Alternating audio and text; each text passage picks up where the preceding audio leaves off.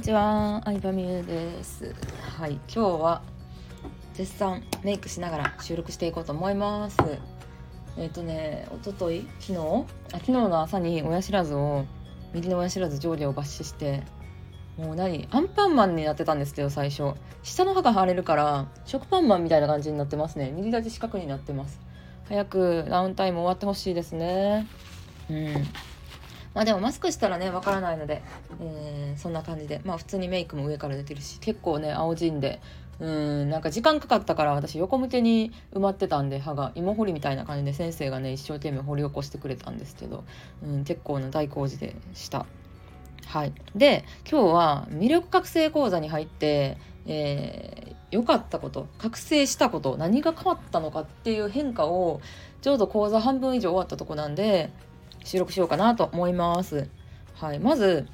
魅力覚醒講座で、まあ、いろんなワークとかをやりながら自分の魅力を覚醒したり、まあ、人付き合いのが上手くなるみたいな感じなんですよシンプルに。もうなんか言葉で説明するの難しいんですけどこれだけ言語化しづらいようなコンテンツを2000人も集めてる浅井さんってマジすごいなと思いますね。私は特に今まで論理思考でやってきた人間なんでこれが学べてこれいくらぐらい稼げてどういうビジネスを作れるから、えー、入ってくださいみたいな感じでの講座しか基本的にやったことがなかったんですよ。うん、でもそれだけにこれだけ言語化しづらいコンテンツを19期という時間を重ねてあとはなんか今まで参加した人の人数とかもねすごく多くてで作られたっていうなんかその浅利さんの凄さに圧倒されてますね、完全に。で、とはいえ、でも、浅井さんの YouTube とか見てもらうとわかると思うんですけど、インスタとか見てもらったら結構見た目ぶっ飛んでるわけじゃないですか。今、髪の毛ピンクやし、グッチとか、全身シャネルとか、そういうなんかもう見た目はド派手な感じ？ドバイに住んでるし。うん。で、私も最初、昔から浅井さん知ってて、あの、コラボライブとかね、あの、させてもらったこととかあったんですけど、セミナーに出てもらったりとか。うん。その時の浅井さんからすっかり見た目が変わってしまって、門松前に憧れてるって昔から言うてはったからさ、まあその方向に行かはったんやってなってたんですけど、ちょちょっとなんか嫌悪感というか自分の進みたい道の人ではないなと思って、避けてたんですよ。でも YouTube とか見て、浅井さんの話とか本とか読んだりしたら、え、すごいなんかこうやってさ、なんかさ、普通に東京に住んでた一起業家、ちょっと売れてる起業家っていうポジションからさ、12億稼ぐ。まあ当時はまだ3億ぐらいだったんですけど、ドバイに住んで、見た目も変わって、覚醒していったんやって魅力覚醒講座っていうのをやってるだけに本当に浅井さん覚醒してることに私はすごいなと思って何をやってきたのかを知りたくて入ったって感じなんですよね。うん。で、そう。でさ、講座の内容もさ、ズームライブとかを使って、えー、まあ大体月3回あるわけなんですけど、10回ちょっとぐらいの講座があるんかな。うん、なんですけど、その、私が一番衝撃を受けたのが、あさりさんがズームライブをやってる時に、シーシャ吸いながら、酒飲みながら講義をしてるんですよ。結構私それが一番正直やったかな。うん。だって46万円っていうお金を払って2000人が参加してるところでさ、そうさ、お酒を飲みながら喋るっていうのが私の常識の中には全然なくって、で、あとは耳かきしながらとか C 社の煙で浅井さんの顔が見えてない時とかあるんですけど、でもなんかそれと同時に私は何を形式にこだわってたんやろみたいな、何を常識にこだわってたんやろっていうのをすごいなんか衝撃を受けたというか、結局さ、そのさ、聞いてくれてる人、参加してる人がさ、覚醒したらいいわけじゃん。参加してる人の人生がちょっとでも良くなったらいいわけじゃん。それに対してさ、別にさ、何酒飲みながらさ、講義してようがさ、シーシャ吸ってようがさ、耳かきしてようがさ、関係ないわけ、全然。うん。そこをさ、真面目にするばっかりでさ、全然講義内容が伝わらへんかったりとか、本音で話してくれへん方が嫌やから、なんか本当に大事なものが何かってっていうのにすごい気づかされたというか私はやっぱりちゃんとしないといけないなってチャン卒の本を何回も言ってたにも限らずまだまだちゃんとしないとなとかちゃんとしたものを提供しないとなとかもう常識にこだわりすぎてたけど浅利さんの講座ってさ言ったらさ常識にとらわれずに自分が幸せに生きるっていう方法を教えてるわけじゃん。うん、そんな中で浅利さん自身が率先して常識にとらわれず講義をしてるっていう姿にもうめちゃくちゃ感動したね。そう。これは多分ねその人によって感じ方も結構違うと思っててうん、やっぱりそれに対して嫌悪感を感じる人はもちろんいると思うし私はなんか受け取り方はほんまに人それぞれだと思ってそういうなんか浅利さんが講義をしてる姿を見てるだけでもめちゃくちゃ学ぶところがあるなっていうもうある意味でなんかやっぱり適当になるっていうのが私に足りてない部分やと思ったから。うん。多分年収3000万とか5000万ぐらいまでは真面目にやっていけるんですよね。その後の感じがそれよりも稼ぐ人って結構ぶっ飛んでるというか常識外れというか。だってそうじゃない？そこそこのさ価格帯そこそこのさ知名度のあるブランドってさちゃんとしてる感があるやん。ハイブランドとかでも。でもさ例えばさルイ・ヴィトンとかさ意味わからんわけマジで。ルイ・ヴィトンってどんだけ意味わからんかって言ったらルイ・ヴィトンのできる限り大型店に見てもらうと分かるんですけど卓球セットとか売ってんの。ルイ・ヴィトンの柄のボールと卓球のラケットのセットとかサッカーボールとか売ってんの。もうさルイ・ヴィトンほどのどでかいブランドになるとさ意味わからんことをやりだすわけ。でもそこそこの例えばコートが10万円5万円とか10万円ぐらいのブランドってやっぱり無難を求めちゃってんのね。なんか人とかビジネスも同じような感じって私はすごい感じてて。うん。なんかねそれこそ億を超えようってなると結構もう億を稼ぐこと自体がさ1000年収1000万でもすごいのにさ億ってさもうぶっ飛んでるわけやんだから年収1000万までやったらサラリーマンでもいけるし、まあ、普通に自営業とかでもいけると思うんやけど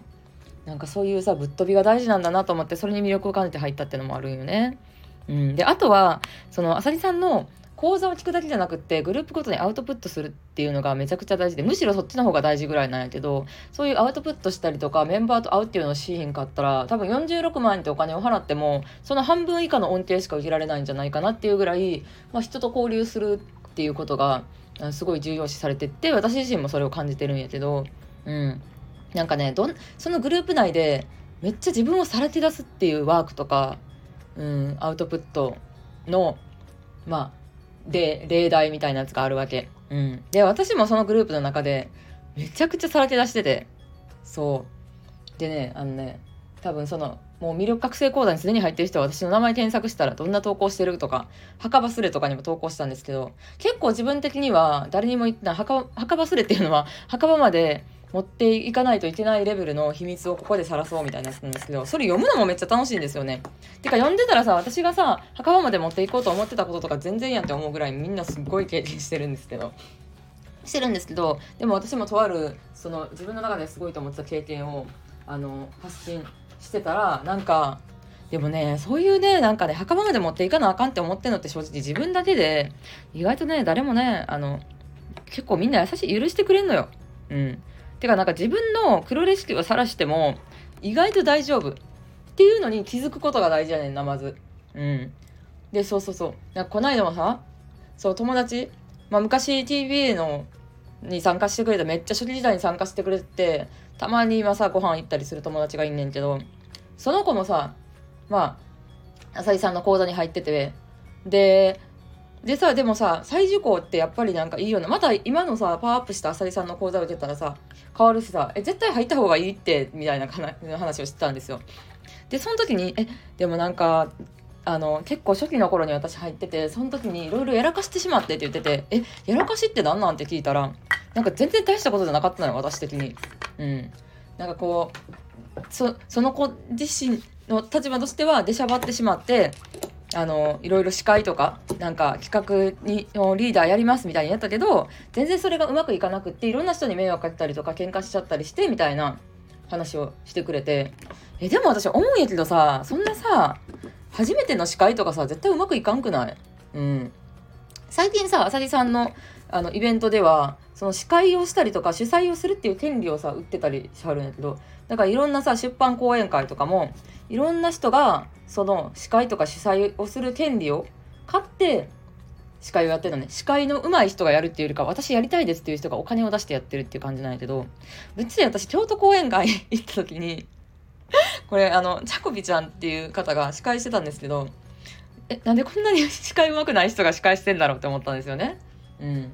ちょっと悪いけど。うん。でも、まあ、事情を聞くと、そういうクラファンで権利を買って司会をしてる。そして、浅地さんのところでさ、こうさ司会とかさあの主催とかをするとさやっぱさ知名度がドンって上がるわけじゃん。うん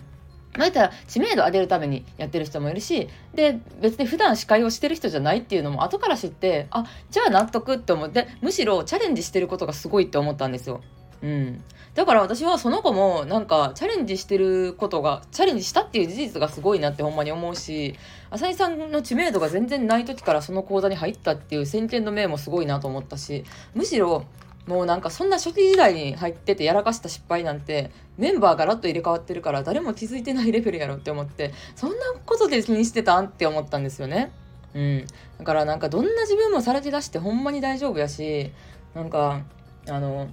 もうしゃあないやん。そういうしょうがない。誰だって間違いあるでしょうよっていう、うん、しょうがない。私だってほんまにさなんかさ全然大したことない男にさ謎にすがってた時期とかもあったしさもうその人に振られたら人生終わりとか思ってたりさ自分の力でさ何もせずにさただたださ金持ちと玉のこしんどるみたいな話もさまあちょっと普通にちょっと前から晒してたりするけど主人に全部見られてるわけ私メル、ま、私の発信っていうのは。うん。基本的にはね。そう。でもそういう自分をされて出してそれでも大丈夫なんやっていう経験をするのがすっごい大事で。うん。それが大きかったかな。じゃあまあちょっと長くなったんで続きは明日。